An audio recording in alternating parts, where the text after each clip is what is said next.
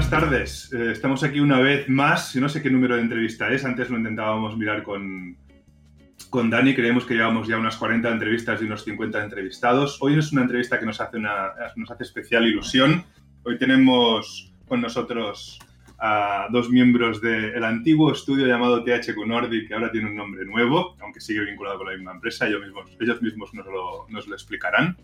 Em, por un lado tenemos a Anton, Anton Planells de la Maza, que es narrative designer eh, y es profesor también contratado de la Escuela Superior Politécnica del Tecnocampus en la Pompeu Fabra. Él nos explicará. Buenas tardes, Antón. ¿Qué tal? Hola, buenas tardes. Muy bien. Y por otro lado tenemos a Javier Untoría, que es Senior Game Designer también en THQ Nordic. Es licenciado en Arquitectura y que él mismo nos explicará después un poco su recorrido. Buenas tardes, Javi, ¿qué tal? Buenas, buenas tardes. Bueno, pues vamos a empezar esta entrevista. Em, nosotros generalmente ¿no? empezamos preguntando a nuestros entrevistados. Tengo que decir que tengo un poco de, mm, de, presión porque pienso, estos dos perfiles son muy top solo para una hora y media de entrevista. Deberíamos haber entrevistado, entrevistado por separado, pienso, ¿no? Pero bueno, no pasa nada. Esto está planteado de esta manera y lo vamos a aprovechar. Generalmente lo que queremos es conocer a nuestros entrevistados, queremos conocernos, conocernos mejor, quién es quién ¿no? en España en el mundo del videojuego.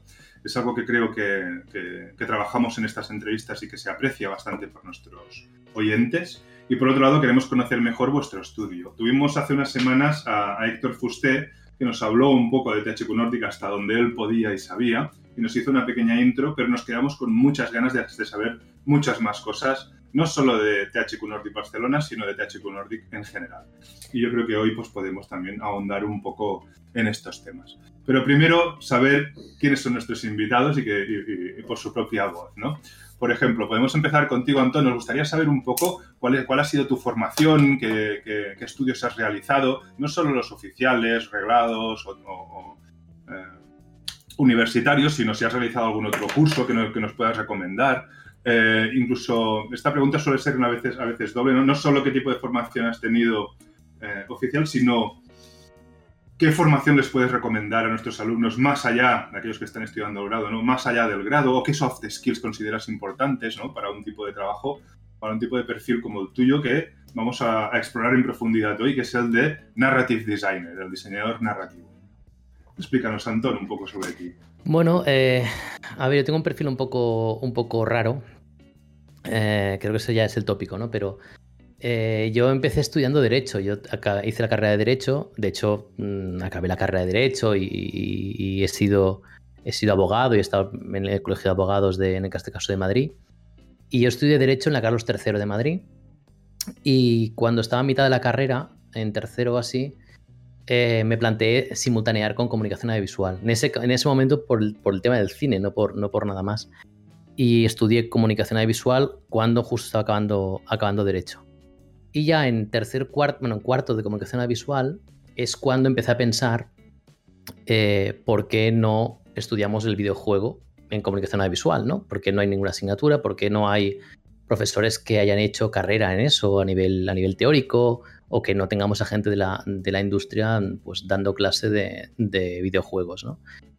Y, y, ahí es donde mi interés me llevó a hacer la tesis doctoral. Yo empecé la tesis doctoral mmm, interesándome por el mundo del videojuego, más específicamente por los mundos del videojuego, y es donde, donde yo me centré. ¿no? Yo, mi tesis trató sobre, bueno, era un cruce entre comunicación, narratología y filosofía bueno, racionalista, analítica, en el que básicamente lo que analizaba era no tanto cómo los videojuegos cuentan historias, sino cómo los videojuegos construyen mundos, ¿no? Que otra diferencia importante entre narrativa y ficción, que no tiene nada que ver y sistemáticamente la gente lo mezcla. Y básicamente lo que me interesaba era, era lo que se llama el posibilismo, ¿no? Era ver cómo, cómo los videojuegos, a diferencia de otros medios, podían generar posibilismo, ¿no? Y crear distintos mundos en función de las acciones del jugador. Eh, y a partir de allí, mm, justo a acabar la tesis doctoral, salté a, ya a la, parte, digamos, mía profesional, que ya veremos que eh, son... Con Javi tenemos que una, unas, unas eh, rutas muy distintas, ¿no? Porque yo realmente ya salté al mundo académico directamente. cuando acabé la tesis pasé a UTAD, donde coordiné el grado de, de videojuegos en UTAD.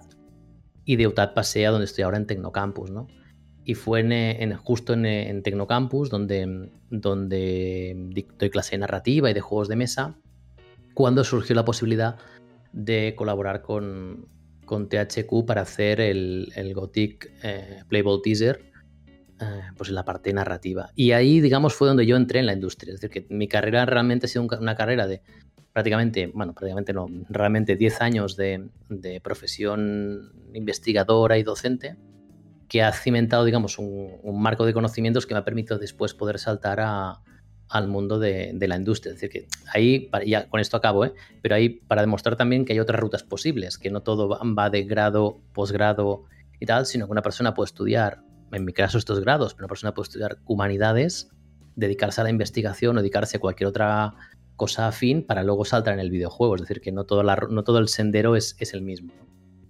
Muy bien. Una, otra pregunta, Antón. Ahora, ahora pasaremos a Javi, eh, que nos explique también su perfil. Pero hay dos cosas que me gustaría saber. Eh, sabemos que has publicado un par de libros. Uno de ellos está basado en esta, en esta, tesis doctoral, ¿verdad? Sí. Mm, sí, es, videojuegos y mundos de ficción.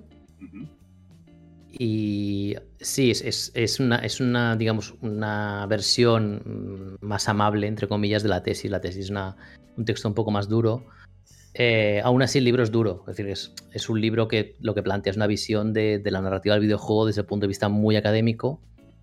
Eh, entonces, bueno, yo siempre cuento lo mismo, eh, para que nadie se lleve engaño. Es un libro que es complejo y que las primeras 50 páginas son el tránsito por el desierto, ¿no? que eso ya lo decía Humberto Eco. ¿no? Humberto Eco decía que él escribía libros para poner a prueba al lector, ¿no? Y que si, si, el lector pasaba las 50 páginas, el lector accedía al libro y si no, pues lo echaba, ¿no? Yo obviamente no soy Humberto Eco ni mucho menos, eh, pero, pero bueno, sí que reconozco que los libros académicos suelen ser duros y este lo es. El segundo libro, que es el más nuevo, salió este año pasado, que lo escribí con otro profesor, que es Alfonso Cuadrado de la, de la Rey Juan Carlos, es un libro que se llama em, Ficción y... Perdón, a ver, videojuegos mundo de ficción, ficción y videojuegos. Es que es, el título al revés, ficción y videojuegos. Eh, y es un libro que está editado por la UOC y es básicamente un intento de explicar la narrativa del videojuego desde un punto de vista académico, pero más en formato, si queremos llamarlo así, apuntes universitarios. ¿no? Mm, está muy centrado en buscar conceptos, la focalización, el foco, la metalepsis, elementos típicos de narratología del videojuego y asociarlo a ejemplos concretos. Entonces es un libro mucho más asequible donde se ahonda en, estas cosas, ¿no? en la parte más teórica de la narrativa del videojuego. Muy bien, entonces nos recomendarías que empezáramos por este segundo libro, quizá, y luego si nos interesa el tema ya nos, nos mirásemos el resumen de la tesis. El segundo es más asequible, es más directo, está más vinculado a ejemplos. Eh, para un conocimiento general del medio creo que es interesante. No es, insisto, un manual de diseño de narrativas, no es un manual práctico, es un, es un manual de narratología. Eh, mientras que el segundo es para quien quiera entrar a mayor profundidad teórica.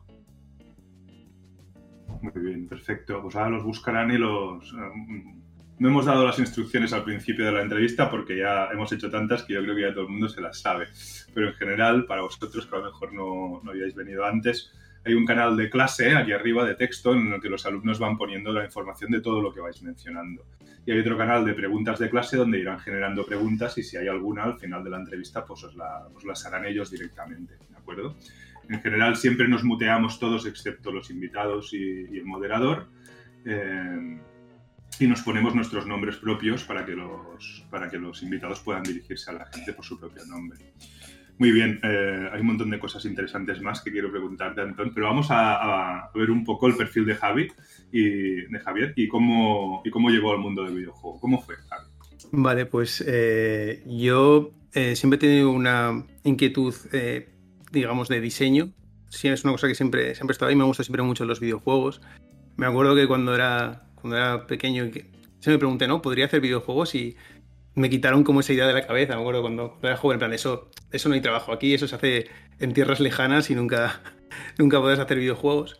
Entonces, bueno, una de las cosas que siempre me ha gustado eso es el diseño y bueno, se me ha dado muy bien siempre las, las mates y, las, y las ciencias.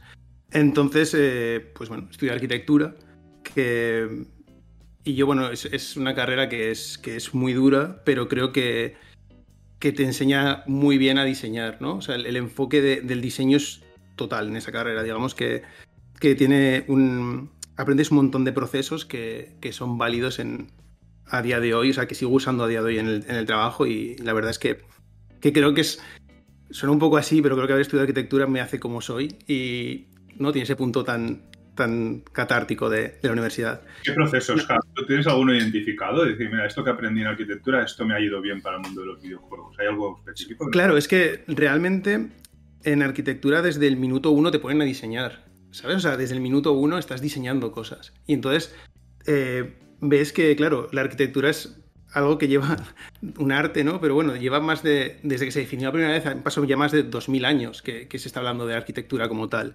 Y entonces hay mucho, mucho sobre cómo diseñar, cómo hacer buenos diseños y, procesos creativos que, igual sí que consiguen trascender, yo creo, que la arquitectura. O sea, por ejemplo, también es verdad que en las escuelas de arquitectura, eh, normalmente las escuelas tienen como un alma mater, ¿no? Un, estilo. Y cada escuela de arquitectura en el fondo tiene como su, su variante. Y, yo la que estudié, que es la de Navarra, tiene, viene mucho de la, de la Bauhaus y, de, y, del, y de, ese, de, ese, estilo creativo, que, que, realmente luego, a día de hoy, leyendo temas de, de, diseño a partir de, de, diseño con más sistémico y más de eh, desmenuzar los, los, las, el diseño a partes básicas, es un poco lo que la arquitectura de principios de siglo alemana ya te decía que tenías que hacer. ¿no? El diseño racional viene de, la Bauhaus. Y la Bauhaus viene de ideas como que la forma sigue la función. O sea que primero hay que diseñar una función y la forma vendrá después dictada por la función, ¿no? Y es una cosa que a mí me tiró en la cabeza mucho en la carrera y, y es que a día de hoy ya la uso, ¿no? O sea, no, no diseñamos desde la forma, sino diseñamos desde lo que queremos conseguir, desde la función. Y creo que es una cosa que, que me marcó muchísimo en la carrera y que ya os digo que a día de hoy sigo, sigo utilizando. y bueno, aparte. Podemos decir desde la interacción casi, Javi. La, forma sigue la interacción. Eh, eh, no, o sea, al revés, es la función, la interacción lo que guía la forma. O sea, la, forma es el resultado de la función, de la interacción. Tú cuando haces un diseño no, estás pensando en el final, estás pensando en el principio. Y, lo, y cómo se vislumbra es una, es, el final del proceso, no es el inicio. El inicio es qué quieres conseguir, qué función tienes. Y me parece que es algo, eso, que, es el diseño racional y al fin y al cabo. Y la, escuela de esta, que es la Bauhaus, ¿no? De, Alemania, a principios del siglo, no solo hacía arquitectura, hacía todo tipo de diseño, desde diseño, em, desde pintores, desde cualquier tipo de artesanía, ¿no? Buscaban siempre ese, esos sistemas de diseño que actualmente digamos que lo más parecido en videojuegos es eso, es el, sistema, el diseño racional. Y ya os digo que es como que yo siempre había enfocado el diseño así hasta que un día leí que esto es como, porque me enseñaron así en la carrera, con otro nombre, y cuando me puse a leer libros de diseño de videojuegos, como, un momento, esto ya, lo, ya me lo explicaron que había que hacerlo así, que era una buena metodología para trabajar. Y es algo que, que creo que, que, me ha marcado muchísimo como diseñador a día de hoy, haber estudiado arquitectura, la verdad son metodologías que en algún momento otros invitados y, a veces en el canal hemos destacado a Dani, sí que le, a Dani Iglesias de King sí que le, gusta especialmente el Rational Design. Eh, y, sí, son puentes que supongo que se tienden, se tienden entre diferentes áreas o campos del diseño, ¿no? Claro, es el diseño como, como, como ente, ¿no? Da igual que estés diseñando un videojuego, que estés diseñando una pieza de ingeniería, que estés diseñando arquitectura. Siempre es el, el diseño, ¿no? Como, como, es un poco más casi filosofía de cómo diseñar realmente. Estamos empezando fuertes, ¿eh? La entrevista. Sí, sí. Pero bueno. bueno me has preguntado qué es la arquitectura. Siempre destacamos el videojuego como o, la característica, una de las características diferenciadoras del videojuego, la, destacamos la interactividad, ¿no? Como si los otros medios no fuesen interactivos, tanto si son de entretenimiento como si son de expresión artística o cultural.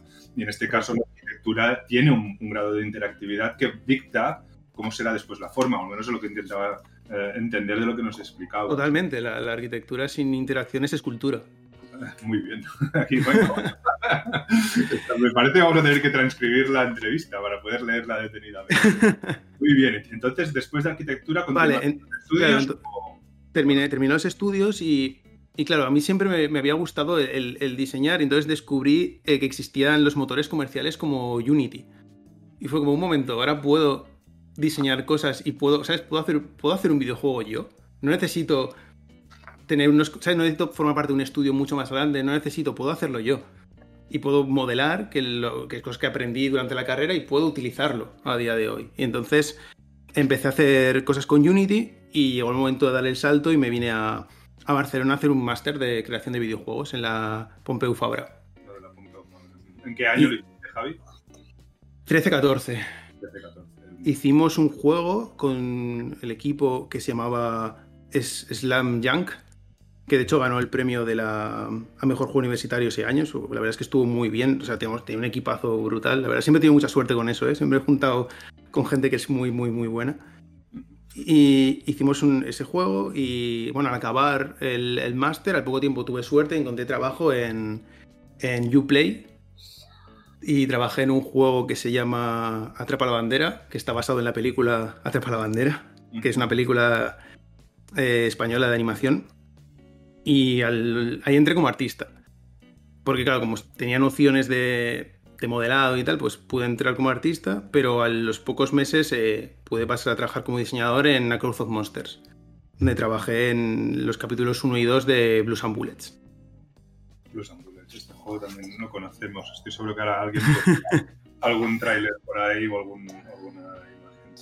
Eh, de todas formas, este perfil que tenías era un poco más técnico y, y quizás a lo mejor se orienta mejor a lo que. Bueno, a lo mejor es porque tenemos un caso muy claro que es Christo, Christopher Totten, ¿no? Este arquitecto que después escribió la tesis doctoral sobre level design y que al final acabó uh este libro que es seminal, ¿no? Un poco sí. canónico, ¿no? De la arquitectura approach to level design, que por, los pocos que hay, más que porque sea más bueno o malo, que es bueno, ¿eh? Que a mí me es, muy, es muy bueno el libro, está muy bien. Pero, en cambio, eres te consideras más game designer que level designer. Es que realmente creo que he trabajado en ambos, en ambos, eh, porque creo que la frontera, o sea, hay una línea súper difusa entre el level design, el game design y el, o sea, y el system design, ¿sabes? O sea, esa especialización, normalmente he trabajado en estudios que no tenían un equipo tan grande como para hacer esa diferenciación. Y muchas veces, no hasta ese punto de, vale, pero eh, esto, esta parte en concreto, ¿quién la hace, no? ¿Quién es el encargado? Y la verdad es que, bueno, eh, he estado formándome para, tener conocimiento de, diseño de sistemas, pero también gran parte de mi trabajo ha sido eh, level, o sea, está un poco repartido entre los dos, la verdad. Sí, cuando es estudio pequeño te toca hacer una mica de todo. Claro. Y de y de todo lo que haga falta. No, tampoco tan pequeño, pero sí que es verdad que, bueno, que al final era siempre he estado en equipos de, diseño en general, ¿no? no siempre los level designers estaban dentro del equipo de diseño, no eran sus propios eh, no es su propio departamento, por decirlo de alguna forma. ¿Y cuándo saltaste, Javi, a THQ? ¿O todavía hay más recorrido? A... Sí, estuve trabajando después en, en Games, estuve también haciendo un poco de, freelance de consultorías de level design y luego entré en eh, Digital Legends, donde estuve trabajando tres años. Digital Legends es una empresa que, que está aquí en Barcelona, que se dedica al desarrollo móvil y bueno, tiene juegos que la verdad es que son muy buenos como Respawnables y Afterpulse. Hmm. Y entré para el desarrollo, o sea, estoy trabajando en Afterpulse y luego trabajé sobre todo en el desarrollo del último juego que sacaron, que, fue, que es eh, eh, Respawnables Heroes, que es un hero shooter en tercera persona para móvil. Que es bastante famoso también. está, está muy bien, sí. Y eso fue, claro, el juego se publicó el año pasado y, y hace más o menos un año, de hecho. Y después de la publicación del juego, pues eh, entré en, ya aquí en, Alquimia. En, ese momento te aseguro Nordic Barcelona. ahora, explicaréis esto. Muy bien. Y pues escuchando los dos, eh, eh, ¿tuvisteis que hacer alguna prueba, Antón, alguna prueba, alguna prueba de acceso para algún test, ¿no? Ahora son en muchas posiciones cuando, cuando aplicas, ¿no? Si pasas el primer corte y un cierto interés, pues te mandan una prueba para hacer una prueba en tu casa durante una semana o unos días. ¿Tú tuviste que hacer alguna prueba, Anton? Luego nos responderá Javi también. Bueno, en mi caso, os digo, fue una cosa un poco rara porque eh, em, lo, que, lo que se intentó hacer fue, eh, bueno, lo que se intentó hacer y se hizo finalmente, que fue el, Gothic Playable Teaser. La idea era hacer una vertical slice, que es lo que es el, el, Playable Teaser, con el objetivo, bueno, de, de, impulsar el estudio en Barcelona, ¿no? Em, entonces, lo que necesita, yo realmente participé en este proyecto inicialmente como, más como una especie de consultora al inicio. Lo que pasa es que a lo largo de, los casi dos años que duró, más de dos años, dos años que duró el proyecto, pues fui entrando cada vez más, ¿no?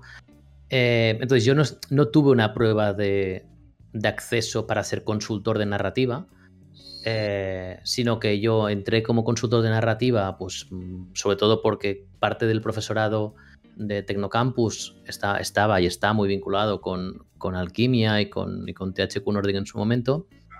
Eh, bueno, nos conocíamos por, por haber trabajado juntos en el plano universitario y me ofrecieron la posibilidad de colaborar. Entré allí y entonces ya a partir de allí fui, fui avanzando. Yo creo, digamos, es un poco mi percepción, que en mi caso la prueba de, acceso ya para alquimia, ¿no? para cuando se ha formalizado el estudio, ha sido precisamente el haber hecho la vertical slice. Por tanto, digamos que en mi caso es un caso un, caso un poco peculiar. Una prueba de acceso, un, test, una prueba de acceso de dos años, ni más ni menos, ¿eh? Sí, un poco, larga e intensa, sí. Siempre lo preguntamos porque es un, es un, es un momento preocupante mm. para los alumnos, ¿no? Cuando aplican a, sus primeros puestos de trabajo, pues esta prueba, ¿no? Saber si estarán preparados o no. Yo desde hace meses ya, ¿no? Que vamos preguntándolo y que vamos viendo diferentes pruebas, me doy cuenta de que no tenéis que preocuparos demasiado. Salís de los grados en general, alumnos, bastante, eh, sobradamente preparados. Las, las, pruebas son asequibles ¿no? para aquellos que hayan completado un grado de biohosting bastante seguro. ¿no? Eh, muy bien. ¿Y tú, Javi, tuviste que hacer alguna prueba en THQ o en cualquiera de los estudios donde has estado trabajando? Yo creo que he hecho eh, pruebas para todos los estudios en los que, en los que he entrado. o sea, como mínimo una, entrevista personal con, preguntas de diseño, eso es lo mínimo, y pruebas técnicas sin, en el resto de casos. Además de una entrevista luego, posterior. Y de esas técnicas puedes ofrecerle algún consejo o, explicarles algo que te parezca relevante a, nuestros oyentes y alumnos. Pues si tuviera que dar un consejo, para mí eh, las pruebas técnicas eh, normalmente tienen un tiempo limitado, entonces es súper importante organizarse el tiempo y el scope de la prueba. O sea, tener súper claro hasta dónde puedes llegar y qué puedes hacer. Es, creo que es más importante. O sea, la prueba debe ser una demostración, pero también debe ser el inicio de una conversación. O sea, es imposible entregar una, prueba perfecta, porque no, tienes, no existe el diseño perfecto. Entonces sabes que siempre cuando haces una prueba, cuando la estás acabando es como, ah, esto tendría que haberlo cambiado o esto no está funcionando. Entonces no hay que preocuparse, pero sí que hay que organizarse y saber cuándo hay que dejar de iterar en una prueba, porque si no te, te, te pilla el toro. Y por otro lado, siempre preguntar, porque, o sea, realmente cuando estéis en la fase, o sea, normalmente las pruebas no se suelen hacer a todos los candidatos, hace cuando hay un interés en el candidato. Entonces hay gente que va a corregir la prueba, que está dispuesta a ayudaros con la prueba en el sentido de explicaros, eh, guiaros de, vale, esto es lo que hace falta o de tener ese punto, ¿no? O aquí pedimos esto, o este es el enfoque, o igual esto, ¿sabes? Entonces, si no entendéis algo o tenéis dudas, preguntad, porque la gente, o sea, ya van a estar corrigiendo la prueba. No, molestáis, esa gente está para corregir la prueba. Entonces no, hay ningún problema. Que muchas veces pasa que no se pregunta y pues se enfoca mal la, prueba. Y además eso ya es la primera parte de la prueba, entre muchas comillas, ¿no? la pregunta es, alguien que no se sabe comunicar y que no sabe preguntar, ya es una soft skill que estás demostrando que, igual no tienes. Entonces, creo que es importante eso, preguntar y planificarlo muy bien. El inicio de una conversación, ¿eh? Nos decías, me ha gustado. ¿eh? Hoy, tenemos a Javi, Javi ¿eh? No, no, joder. Luego también, una cosa de las pruebas, eh, cuando las pruebas se acaban, también está muy bien saber cuándo una prueba ha acabado. ¿No? Porque hay gente que es como te dicen que, pues, que no has pasado la prueba, te dan feedback y ya está, o sea, das las gracias y ya está. Porque hay mucha gente que después de las pruebas les dices que no, se lo toman mal y empiezan como a, debatir de no, no, que su prueba estaba muy bien y eso es lo peor que podéis hacer en, una prueba de una entrevista de trabajo. Que si os han dicho que no y os han dado motivos y tal, enzarzaros en una conversación sobre por qué vuestra prueba no estaba mal o por qué, porque ya está, ya ha acabado y, hay que entender y saber recibir el feedback, que es una parte también muy importante de las, soft skills. Bien, vosotros tenéis responsabilidades de recruitment, Antonio y Javi. Ahora mismo no. Ahora mismo no, pasa. O sea, a veces nos hacen preguntas sobre candidatos, pero no tenemos esa responsabilidad tan, tan férrea. Solo para, ahondar un poco lo que dice Javi, que vamos, que creo que es importante también para atarlo, entre comillas, ¿eh? a, la, cuestión eh, docente. Eh, hay una cuestión que creo que es importante, que es la, idea de que en los grados se hacen portfolios, ¿no? Y que el alumno puede, obviamente, pues, hacer trabajos. Pero yo lo que también añadiría es una cuestión importante, que es em, si un alumno ha hecho cuatro o cinco trabajos a lo largo de la carrera con su con el grupo, con su grupo, lo que sea, que son trabajos de clase, eh, yo siempre, eso es una recomendación que yo hago, ¿eh? intentad siempre presentar cosas más allá de clase, ¿vale? Porque yo sí que he visto gente que presenta cosas pensando que con lo que yo he hecho en clase es el portfolio definitivo y con eso ya, ya está. Yo creo que siempre es importante, y no solo en videojuegos, ¿eh? en cualquier ámbito de, las industrias culturales, no es solo hacer lo que, lo que tienes que hacer en, sistemas reglados, como puede ser un grado, un posgrado, sino también aportar cosas que tú has hecho porque realmente te interesa esa perspectiva. Claro. Y demuestra cierta proactividad y tal, ¿no? Exacto, sí, eso es importante. Proyectos propios, game jams, cualquier... Claro. Sí, creo que le dan mucho valor al portafolio, tienes razón, y demuestran cosas más allá de lo estrictamente eh, que se ha pedido dentro del grado, ¿no? Muy bien, perfecto. Eh, hay una cosa que me gustaría que, Javi eh, nos puntualizara antes de continuar. Nos has explicado, bueno, en realidad yo creo que la pregunta va un poco para los dos, porque los dos habéis trabajado como consultores externos, ¿no? Javi como consultor de Level Design. Esto es un perfil que el otro día planteábamos en una de las clases como una posibilidad profesional. No todo es entrar en un estudio a trabajar en un internship como Cuba, sino que también existen posibilidades ¿no? de que uno mismo se monte eh, su propia carrera profesional. Mm, pocos alumnos se plantean siquiera la posibilidad de llegar a ser profesores o profesores universitarios y también es, la carrera docente también es una posibilidad. Pero en este caso me gustaría que, nos hablaseis un poquito sobre este perfil del consultor, ¿no? del freelance. ¿Qué es un freelance level designer? Eh, ¿Cómo, mm, ¿Cómo te contactaban los estudios? ¿Qué tipo de trabajo te pedían, Javi? Y en, el y en tu caso, Antón, eh, cuando empezaste a trabajar para THQ como freelance narrativo, eh, eh, pues también un poco si nos puedes explicar cómo era ese día a día de ese trabajo, ¿no? O si existe esa figura o simplemente fue una conjunción solar, ¿no? De, de planetas que en ese momento se dio esa casualidad. ¿Cómo es, Javi, por ejemplo, un consultor de level design? Bueno, en mi caso fue solo para un proyecto, fue un poco entre, entre trabajos, de alguna forma, y fue durante un mes y medio más o menos. Y mi trabajo consistió en el juego ya estaba, ya estaba diseñado, eh, ya había mecánicas y les faltaban los niveles. Estaban, estaban atascados que no, no, tenían niveles para el juego. Entonces mi trabajo, pues básicamente fue entrar, eh, darles un poco de asesor de cómo, cómo se diseñan niveles en un juego, ¿no? Con bases de level design y por otro lado, eh, empezar a confeccionar niveles para que, para que el juego tuviera esos niveles. O sea, darle, digamos, por un lado las herramientas para que ellos pudieran seguir y por otro lado darles un, empujón ¿no? y un, vale, pues aquí os he diseñado X niveles para que tengáis ya esta primera iteración y sepáis de si es el mood que queréis para, el juego. Es, un, es algo muy raro en el fondo, ¿eh? Tampoco conozco mucha, más, mucha gente que se dedica a eso exclusivamente. Porque en el fondo es un poco, eres un poco el, marciano que llegas ahí, te encuentras con el proyecto montado, digamos, tú puedes. Hay muchas cosas que ya no tienes ningún tipo de. casi ni de contexto, ¿no? De por qué se han tomado algunas decisiones, pero tú estás ahí para, para diseñar niveles. En el fondo es un poco. Te dan las herramientas y, con ellos desarrollas y, aportas eso. Realmente rellenas, digamos, ese pequeño hueco que, el estudio no tenía porque no tienen, no, no tenían capacidad no te lo llegaste a plantear como una, posible, una posible salida profesional, sino como una cosa puntual que pasaba en un contexto. Sí, fue, fue, una fue un, contexto en un momento. No, no, eh, a mí me gusta mucho estar ahí en el, en el jaleo y esa parte de ser tan externo no, no termina de ir mucho con, con, mi forma de, entender el diseño. ¿Y tú, Antón, te lo, has planteado, te lo planteaste en algún momento determinado o, no? ¿O puntual también? Puntual dos años. ¿eh? A ver, en mi caso sí, porque, bueno, eh, también creo que en narrativa la cosa es, eh, bueno, um, bastante común, sobre todo en Estados Unidos, ¿no? No tanto el perfil de diseñador narrativo, sino el perfil de escritor, el perfil de guionista, entre comillas, ¿no? Sí que, sí que hay bastante, bastante cuestión de cooperación, ¿no? Y ahí sí que suele haber, sobre todo la parte de escritor, tareas muy acotadas eh, y hitos muy marcados mi experiencia con, con, THQ en la parte de consultoría inicialmente iba muy en esa línea, ¿no? Iba más en la línea de, escritor, de, bueno, de, pensar en diálogos, pensar en rediseñar personajes, ese tipo de tareas. Y a mí me parece que mm, para alguien que le guste mucho la cuestión de, de humanidades o, de, o que, trabaje, por ejemplo, un perfil como el mío, ¿eh? que es docente, pues la consultoría siempre te da ese plus de eh, estar en contacto con, la industria, ¿no? Sin olvidar de dónde vienes, sin olvidar cuál es tu epicentro.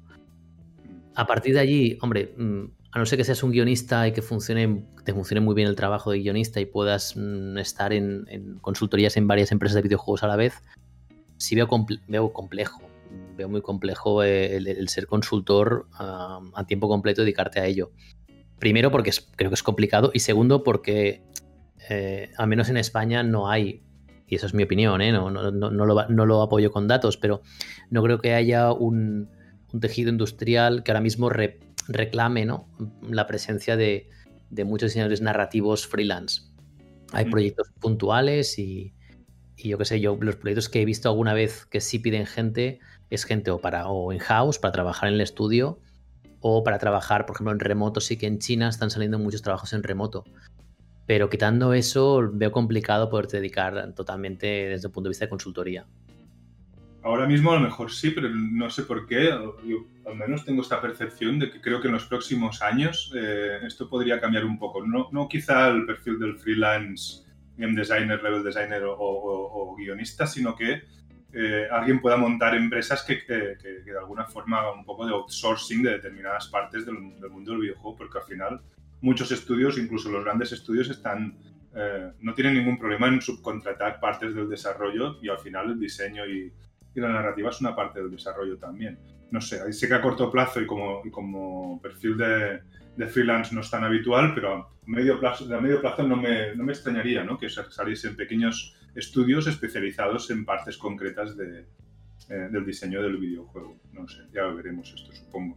Uh, Antón, hay una cosa que necesito que me expliques porque siempre me ha llamado mucho la, atención y me crea mucha curiosidad, que es cómo se compagina una, una, carrera docente como la tuya, que es intensa, que eres coordinador, de, has sido coordinador de la UTAD, eres coordinador o ayudante de coordinación, no sé exactamente, en, en el Tecnocampus, ¿no? porque el coordinador creo que es el ATSO. Eh, llevas dos asignaturas, estás ahí muy bien de tiempo, pero luego también trabajas, en THQ. ¿Cómo, cómo, cómo compaginas las dos cosas? Bueno, es complicado.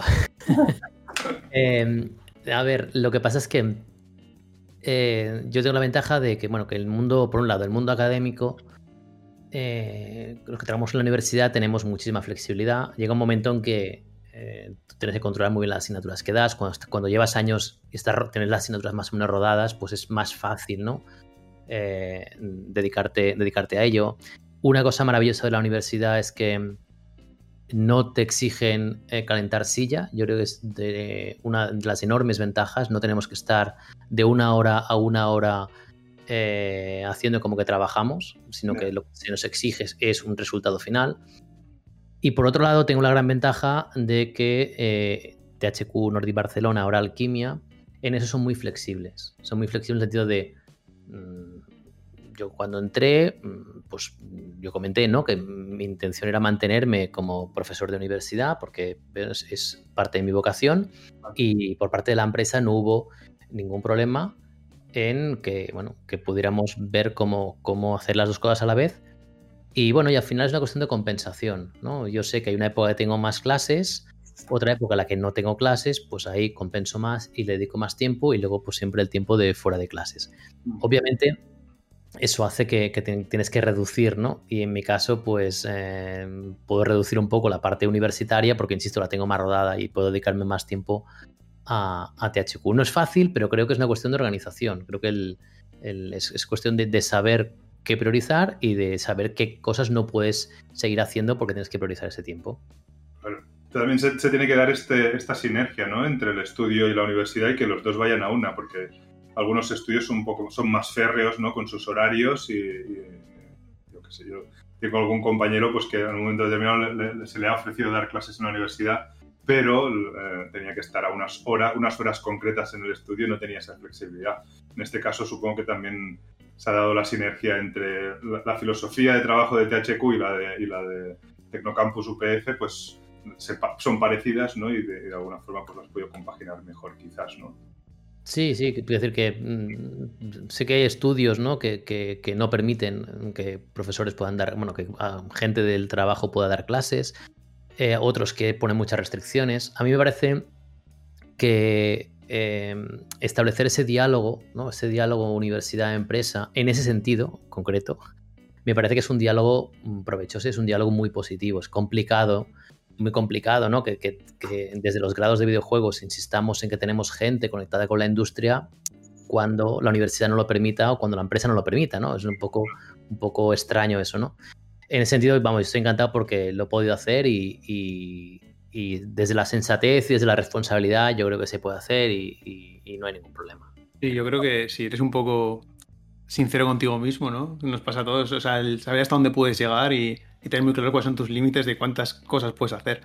Porque siempre es, está esa lucha entre, entre el tiempo que dedicas a dar clase y el tiempo que, dedicas a trabajar propiamente. Que normalmente siempre, por, como es muy vocacional, al final se vas metiendo más tiempo en ambas cosas. Claro, pero hay que ser honesto, pero que también eh, eh, esa percepción se tiene que tener, ¿no? De que se retroalimentan los dos mundos. Lo que tú tienes que, ir, cada año tienes que ir reconfigurando tu temario para estar a la última y eso te va a ayudar también a hacer mejores videojuegos.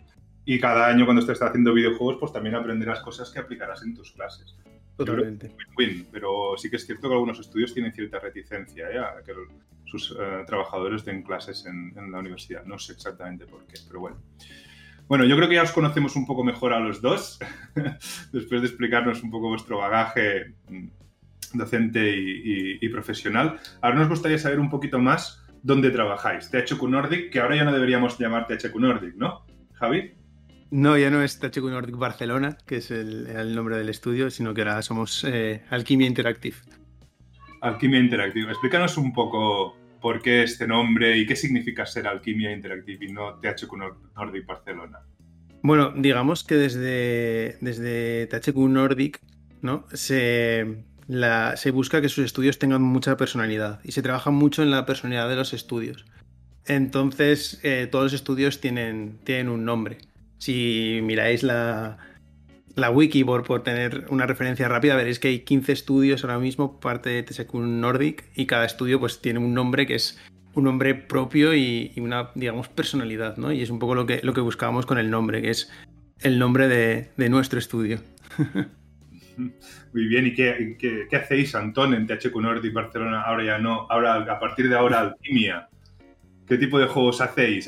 supongo que nos podéis hablar concretamente de un proyecto, ¿no? que es vuestro proyecto eh, más destacado o estrella, pero si hay alguna cosa que nos permita la edad, por supuesto, pues no, os preocupéis, no, no, no, andemos en ella. ¿Qué tipo de juegos hace en general THQ? ¿Qué, ¿Qué, tipo de juegos hace? Pues siempre hay un catálogo, ¿no? Específicamente Alquimia o en qué dirección se quiere mover, ¿no?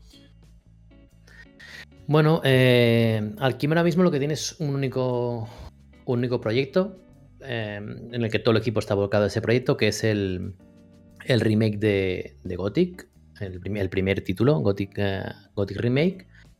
Eh, y, bueno, la, idea es, la, es buscar esa especialización, ¿no? Esa especialización en, RPG eh, sobre ese título y bueno, intentar conciliar lo que fue el Gothic. recordemos que esta semana además Gothic ha cumplido 20 años que aquí pues, ha pasado a lo mejor más desapercibido, ¿no? Porque yo creo que en España a lo mejor no tuvo el mismo impacto, pero, pero en Alemania, en los países del este, en Rusia, pues fue un fenómeno y sigue siendo un fenómeno muy importante.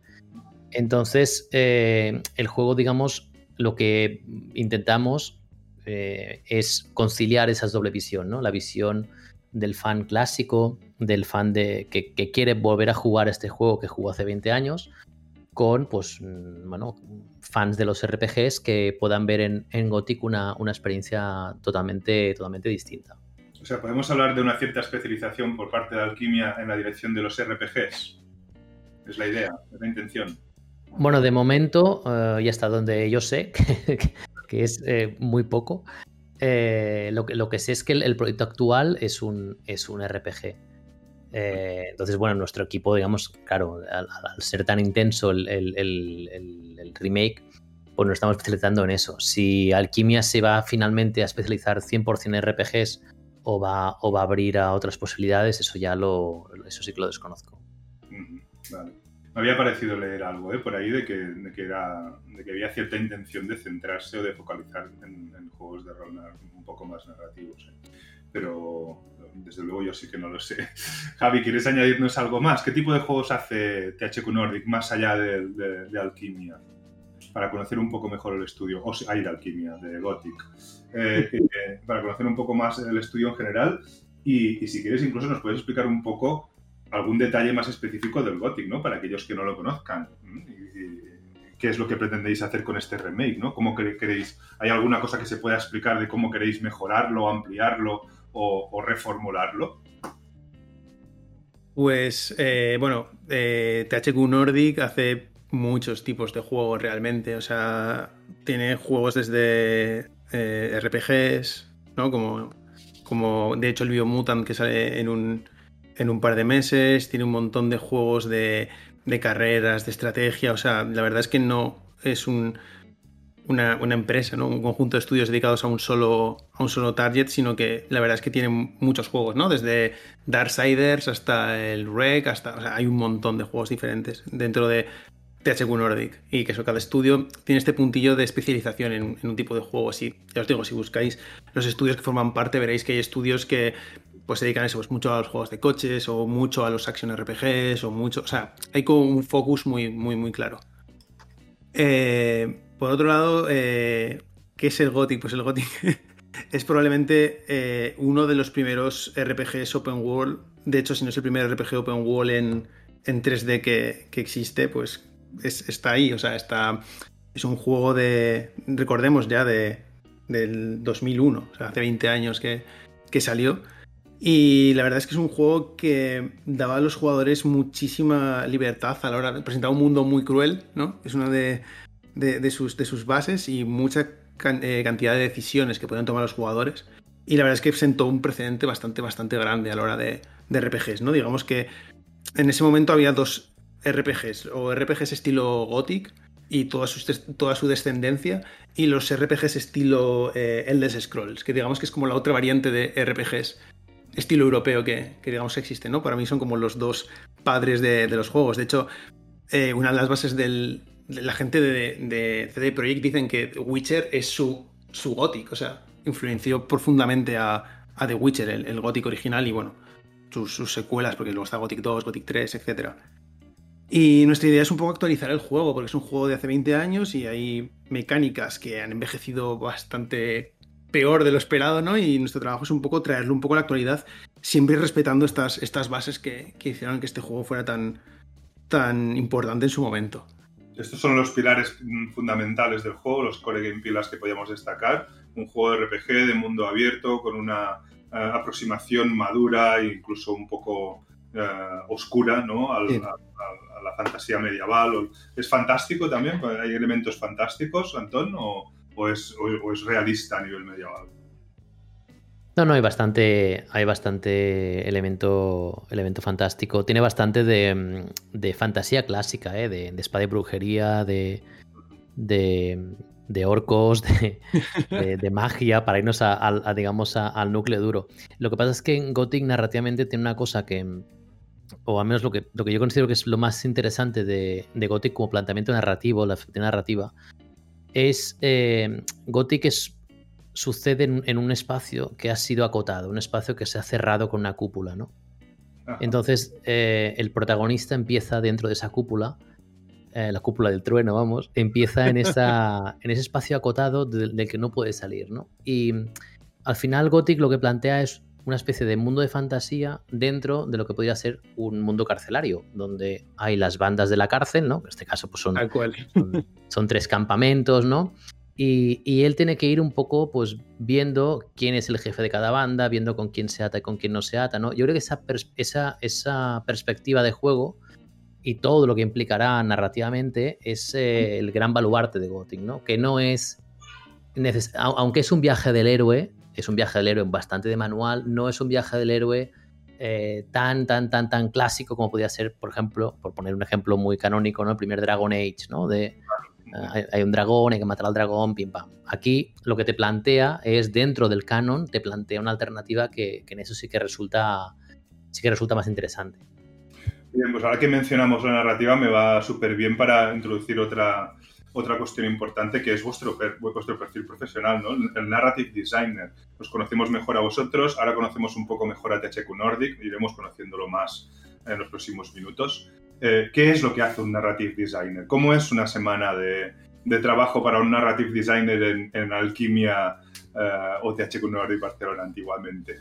¿Utilizas algún tipo de metodologías o de frameworks de los que puedas hablar, eh, que los alumnos puedan conocer o que puedan investigar?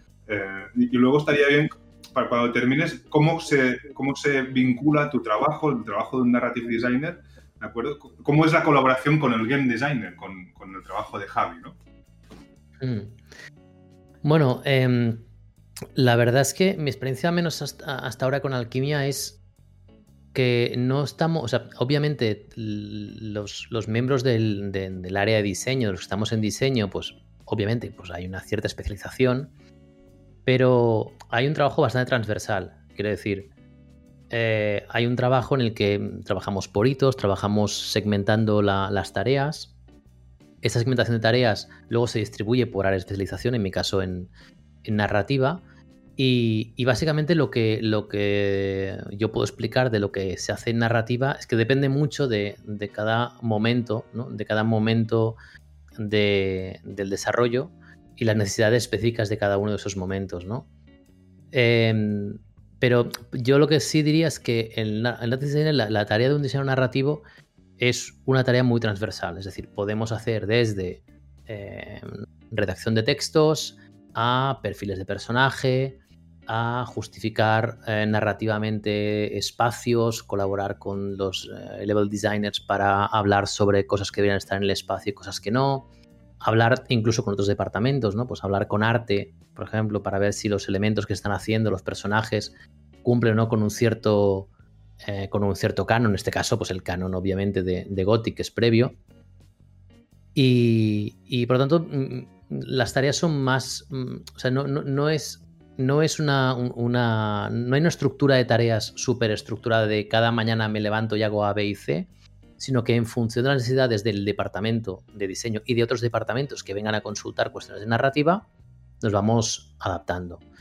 A nivel de, metodología, eh, lo que puedo explicar, digamos, es que nosotros trabajamos, ya ahí sí que Javi puede, puede entrar más en detalle, ¿no? Pero, pero lo que sí creo que es importante destacar cara a los alumnos, y, yo creo que es una cosa que, además eh, vamos a, yo he intentado volcar ahora introducción al diseño de juegos en Tecnocampus y el año que viene lo intentaré volcar en narrativa, la asignatura, es em, el tema de cómo comunicar, ¿no? Cómo comunicar no nos referimos únicamente a comunicar con la voz, sino toda la cuestión de cómo, cómo comunico yo contenidos narrativos tanto a la, gente de diseño como a la gente que no es de diseño, por ejemplo, el equipo de programación, ¿no?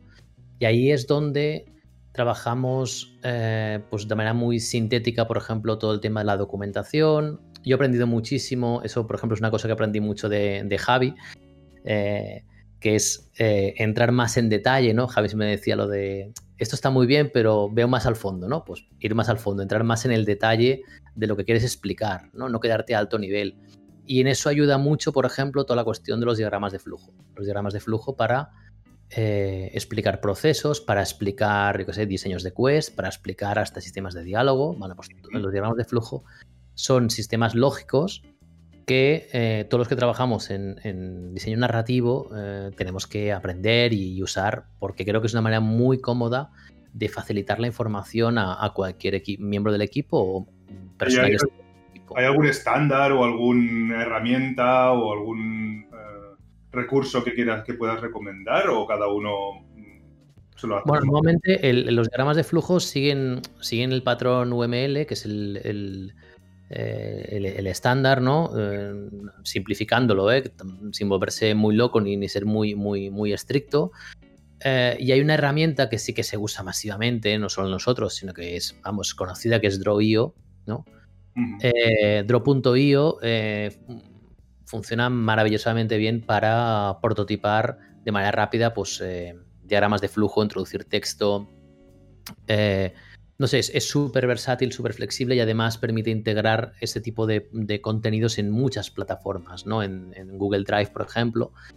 Yo es la herramienta que, más uso cuando mm, tengo que plantear cómo comunicar algo, juntamente obviamente con el texto, ¿no? con, un texto que explique, pero si quieres explicar eh, eh, cómo funciona la narrativa desde el punto de vista del sistema, pues eh, el diagrama de flujo funciona muy bien y Drawio yo es de los mejores que, vamos, el mejor que, que, que he podido probar.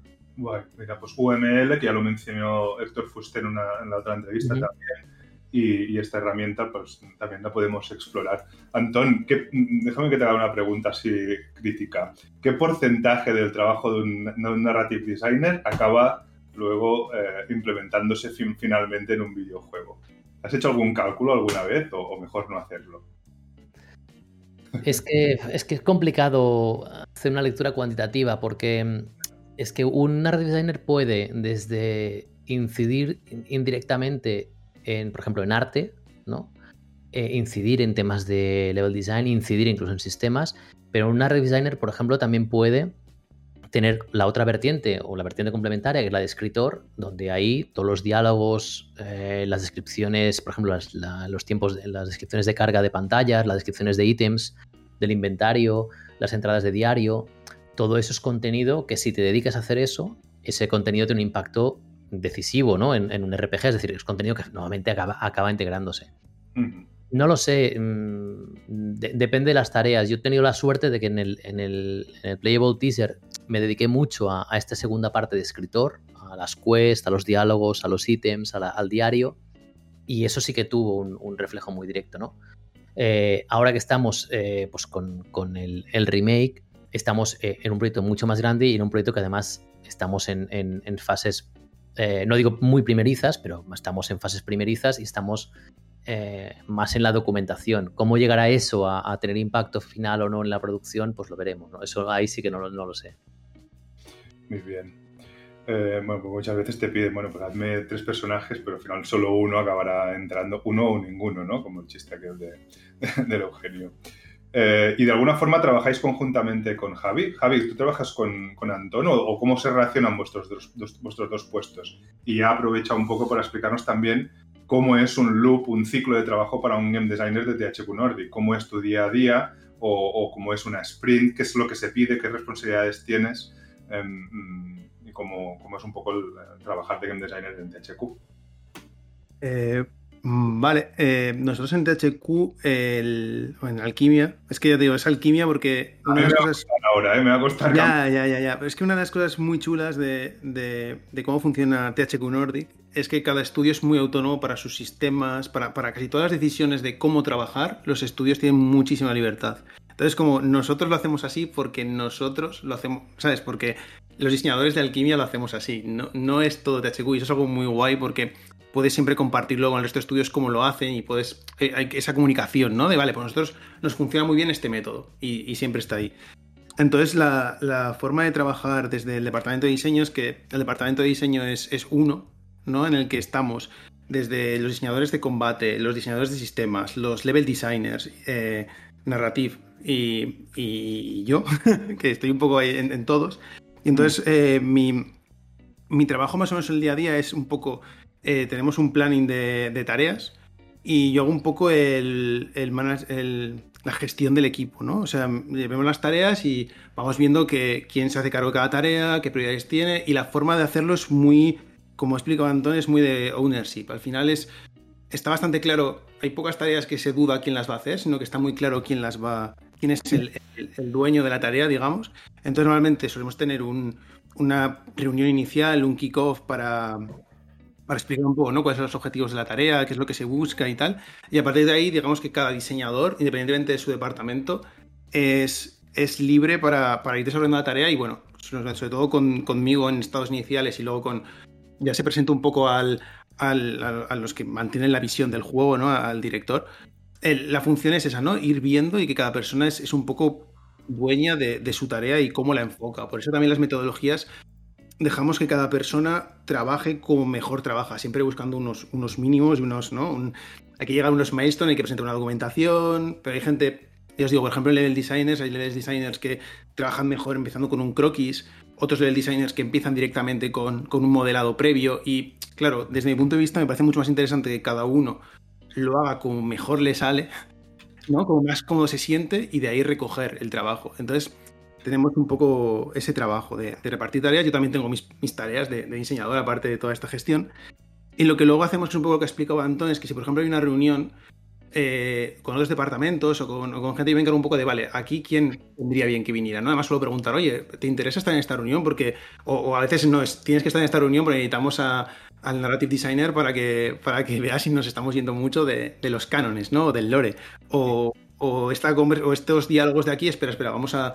O, este funcionamiento vamos a hablar también con, un level designer, porque nos, que es el encargado de esta parte que, que nos tiene que ayudar. Entonces es un poco perdona que te interrumpa, ¿eh? trabajar con una IP casi podríamos decir, ¿no? Eh, eh, que obliga a, conocer en, máxima profundidad ¿no? todo el lore y todo lo que...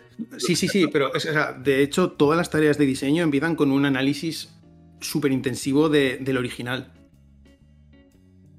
O sea, tenemos ese punto de vamos a... Vamos a ver de dónde venimos, ¿no? Esa, parte de análisis para ver a dónde vamos. Entonces siempre todas las tareas empiezan con, ese conocimiento de, la IP y justificando todo viniendo de la IP. Ajá. Y eso que actuaría un poco como un constraint, ¿no? Como unas limitaciones bastante fuertes a nivel creativo, ¿cómo te afecta, Javi? Porque supongo que no puedes hacer todo lo que te gustaría hacer, ¿no? Claro, pero no, no quiero soltar una frase de estas, pero yo creo que, el diseño viene de, las, viene de las limitaciones, ¿no? O sea, el tener unas limitaciones al principio te, hacen te, hace sacar el diseño. Entonces tú ya sabes las constraints que tienes y dónde puedes tirar y dónde no. O sea, el no sé, tener, tener estas bases y entenderlas te, da una como unas guías de hacia dónde tienes que ir. Entonces, yo personalmente no tengo muchos problemas en, vale, esto es la base, vamos a trabajar desde aquí, vamos a construir con estos cimientos. Y creo que, eso, que el, que el, diseño viene siempre de limitación. A veces es técnica, a veces tiene este punto de creativa de, vale, ya tienes estas decisiones tomadas desde aquí, nace y, la vamos moviendo. Las últimas semanas trabajábamos el tema de las constraints. Hay unas, hay unas famosas, las cuatro T's, ¿no? El, tema, el tiempo, el, team y las tools, ¿no? Son claro. famosas constraints. Y, hay algo con lo que los alumnos eh, enseguida entienden el, hecho de que las constraints te, eh, fomenten la creatividad y es que es aquello que cuando nos dicen que no podemos hacer algo, automáticamente empezamos a pensar. Exacto, eh, totalmente. O sea, el mayor reto es, el, en el fondo, cuando te enfrentas a un reto en blanco, tienes que autoponerte tú tus propias constraints. No, no, que se hacer un juego enfocado a este mercado, quiero hacer algo porque si no, es la libertad absoluta. De no, es muy difícil salir, tienes que empezar a, limitarte qué quieres hacer. Y bueno, pues son unas limitaciones que, que vienen ya con el, con el proyecto. Esto es súper importante. Bueno, espera, que alguien nos quiere decir algo, que siempre viene a las entrevistas. Adeu. La Nareta os diu adeu, que se'n va a dutxar-se i a sopar, que sí? Vinga, Nareta, fins després. Bueno, sí, si no dice algo en cada entrevista es como que nos falta alguna cosa. Eh, muy bien, entonces entiendo que es una forma de trabajar natural, orgánica, no demasiado, sin demasiadas estructuras superficiales, ¿no? no sin, demasiada forma, sin demasiados formalismos eh, eh, que no sean propios del propio desarrollo. Como ya tenéis un constraint importante que es la IP eh, y es el canon y es, los juegos previos, pues eso ya os marca un poco la estructura de trabajo, supongo. no sé si es exactamente así o no, pero bueno. y en cuanto a metodologías, Javi, pues no sé, me, refería pues, a si utilizabais metodologías clásicas, ¿no? Como yo sé, a veces se ha, destacado pues MDA, Octalysis, eh, yo qué sé, eh, determinados frameworks o metodologías conocidas como Rational Design, ¿no? que antes lo, lo Sí, sí, sí. O, o, Ocean, que se utiliza mucho en, Ubisoft, por ejemplo. No sé si hay alguna metodología de este tipo, alguna herramienta, algún recurso que podrías eh, recomendar a los, a los estudiantes de Game Design o aquellos que quieren dedicarse al Game Design de forma profesional. Bueno, yo... Que tengas debajo de, la chistera o debajo de la manga.